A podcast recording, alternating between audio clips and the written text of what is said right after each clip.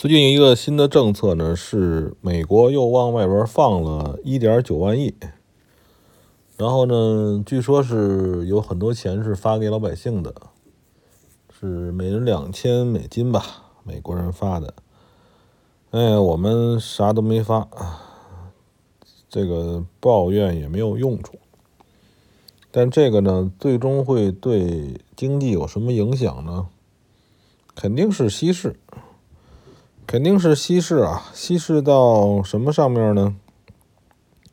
就是美国的印钱，这是明着说的，又多印了一点九万亿。一点九万亿是什么概念呢？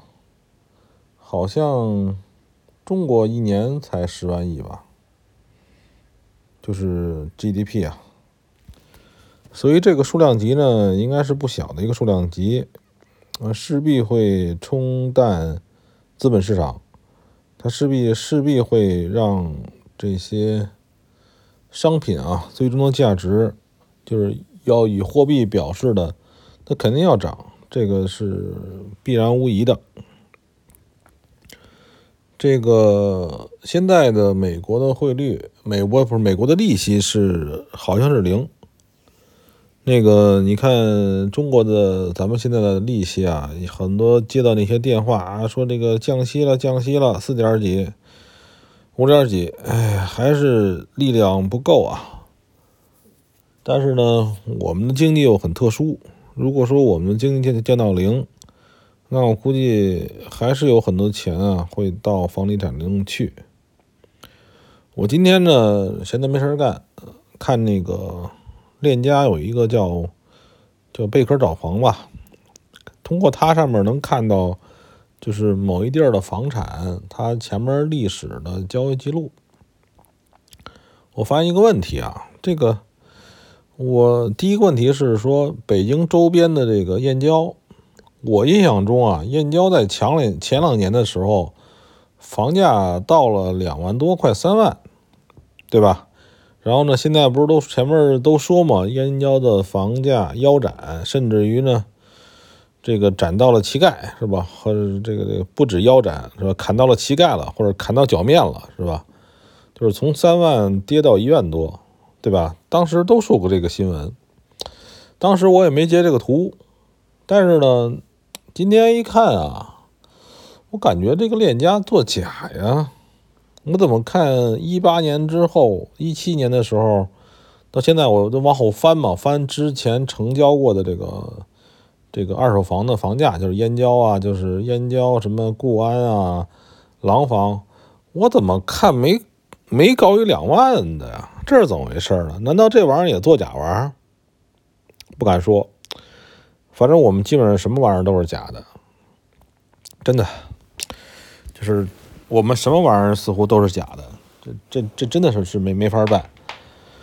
我以前认为这个这个这个链家这个这软件有点参考价值，这么看起来也悬了，还是说我看错了？我希望是我看错了啊，因为他这个链家这个软件，我认为最有最这个我对经济的。判断吧，最有价值意义就是说，他能看到之前的房产成交的价格。嗯，这个对整个的经济是很不错的，就是整个的经济的判断呢是很有意义的。今天还看了几个那个上海的静安区的房产，我看的记录是这样啊，尽管有有些房价标价很高，但是它的历史成交。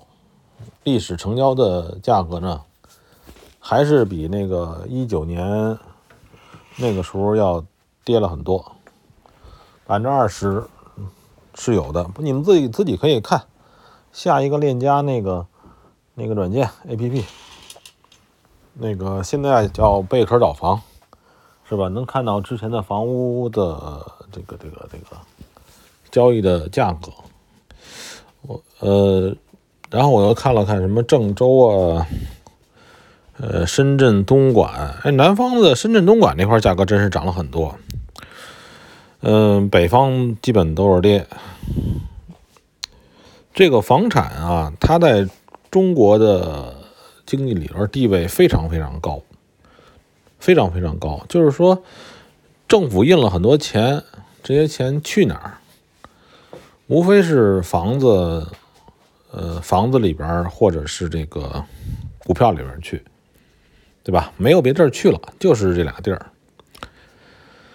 所以呢，就是市场上钱是不敢让出去的，因为市场上钱一旦出去，就真的该一百块钱一百块钱买一个煎饼果子了，是吧？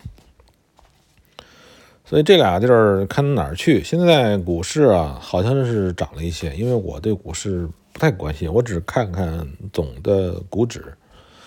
嗯，房子的价格看样子啊，这个信心还是比较缺乏，所以我感觉啊，这个钱从哪儿去，就不是钱要去哪儿，股市里边可能还是一个好的归宿吧。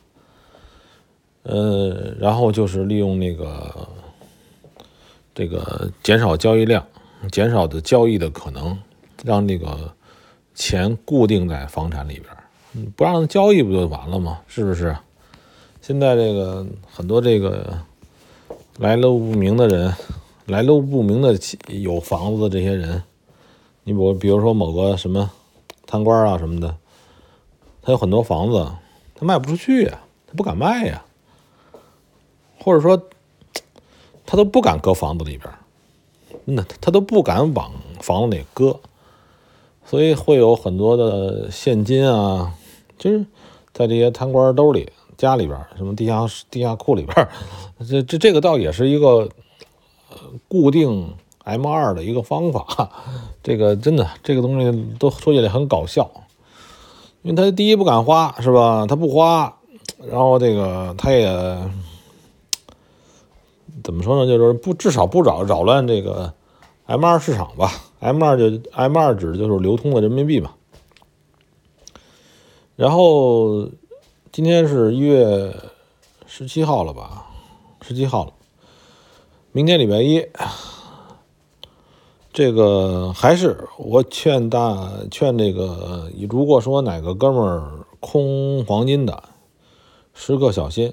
因为黄金为什么空呢？是因为前面。呃，说实话，就是因为这个预期，因为美国这个这大招放出来，预期可能会有一个对黄金利空，因为它有可能会最终啊导致美国加息，所以就是有可能会导致美国加息啊，所以就这样一个预期导导致了黄金的一部分下跌。呃，但是呢，黄金这个避险，大家我前面再次说小心。它可能还会哪天爆发。嗯，外汇上面呢没什么变化，我觉得大势依然没变，非美增长，这个美元下跌还是没有变化。然后呢，这次这个白等上台是吧？可能会上台，可能不会。这就不讨论了，反正我是这个觉得，我认为呢，这个美国的这个每个人的权利都有限，是吧？就是总统的权利也也不是那么大，呃，所以呢，就是他之前的政策和各种方法呢，还会继续延续，不会因为上换一个人或者换一个人啊。或者怎么样有很大的变化，这样。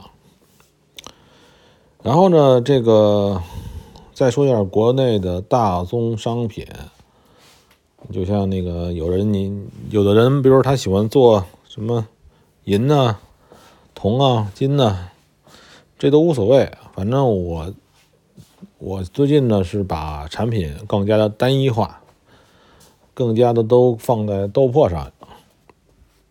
这为什么呢？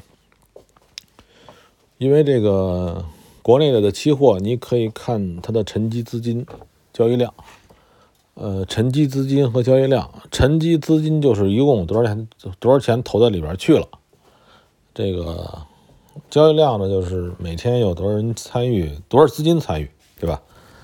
我是觉得这个流动性其实还是不太够，一共才几百亿嘛，但是没有办法呀。国内能够比较公正的交易东西，也就是期货了。哎，也就是期货了，因为这个期货好歹有两个方向或两两个方向可以选择嘛，就像美国似的，至少有这个驴和大象可以选，对吧？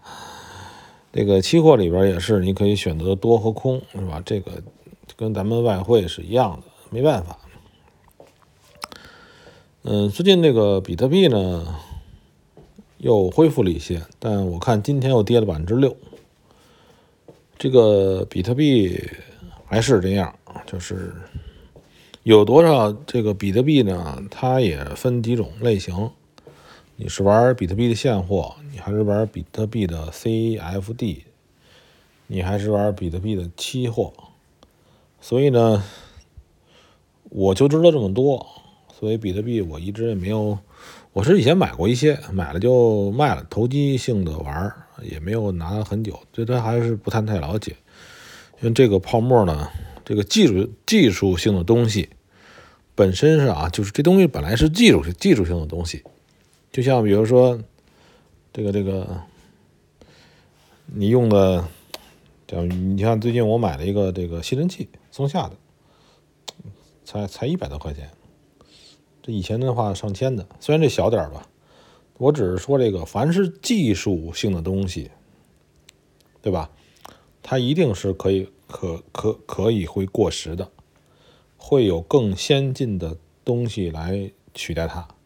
如果它是技术性的东西，对吧？如果是不是技术性的东西，比如说豆子、黄豆，它会产量会增加，但是，不会有东西来取代它。你还你你该吃豆子，你还要吃豆子，是吧？你该吃大米，你还要吃大米。所以我一直对这种技术性的玩意儿啊，比如说你这个就跟以前说的一个笑话似的，是吧？逮了一个黑帮老大，黑帮老大就是不招。就是他藏那个东西啊，什么，然后多年之后出来说那个，那个咱们发了，是我当初没招出来那个，我我那个走私那东西，什么东西啊？是一堆大哥大，是吧？对吧？大哥大那个时代值钱，嗯，你那个大哥大可能很多人都不知道，就是那手机，以前那种手机，当初那个大哥大一个上万，是吧？九九几年的时候吧，现在哎，当古董收藏用。还有的有有那么点价值，那一一分不值了，是吧？这东西就是技术性的玩意儿啊。当它去取代之后，被一个新的技术取代之后，它基本上只有收藏的一点小价值了，对吧？就这么个玩意儿。嗯，所以我一直觉得比特币这东西呢，它的技术的先进性越什么玩意儿。越说它的技术先进性，你能先进，你就能落后，因为世界是变的，呃，还有多少天过年了？哎，这玩意儿也没什么，没什么新鲜的啊。最近呢，比较郁闷，哎，关于这个美国大选的事儿吧，没办法。可能就是这样子吧。咱们小草民啊，也郁闷也没用。这个关于投资呢，我认为呢，我其实也没有太多的东西可以教大家的。只是呢，这个这个投资在在。国内可能是一个非常稳定的行业。他为什么这么说呢？因为你你你干别的任何事情啊，都是靠这个关系啊，或者是不断变化的政策，对吧？那些东西其实都不稳定，一朝，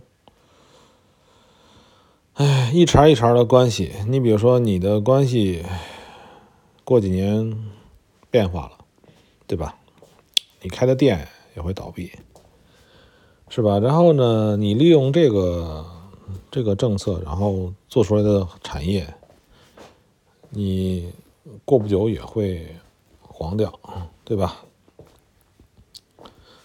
就是这样。但是呢，这个交易上面的知识和和这个一些经验呢，就像就是什么说的是这种这种投机啊，这种知识啊，是亘古不变的，是吧？这个确实是。这个如果慢慢的把自己这个能力提高的话，真的你就可以在被窝里头赚钱，在被窝里活着，我觉得这也不错。我们不欺负谁，我们我们也不求谁。我觉得这种生活状态挺好，是吧？就是做一个这个旁观者、观察者的这种状态，这么活着，我觉得挺好。真的不用卑躬屈膝，是吧？也不用趋炎附势。我不想给别人跪舔，也不想别人跪舔我。哎呀，说这么多吧，总是很郁闷啊。因为这个戒酒确实是容易郁闷。今天这个，呃，这个戒一个东西啊，肯定要拿别的东西来填补。是吧？最近就拿着吃来填补了，呃，也长了点肉。希望大家这个投资上边注意风险，注意风险就好办，好吧？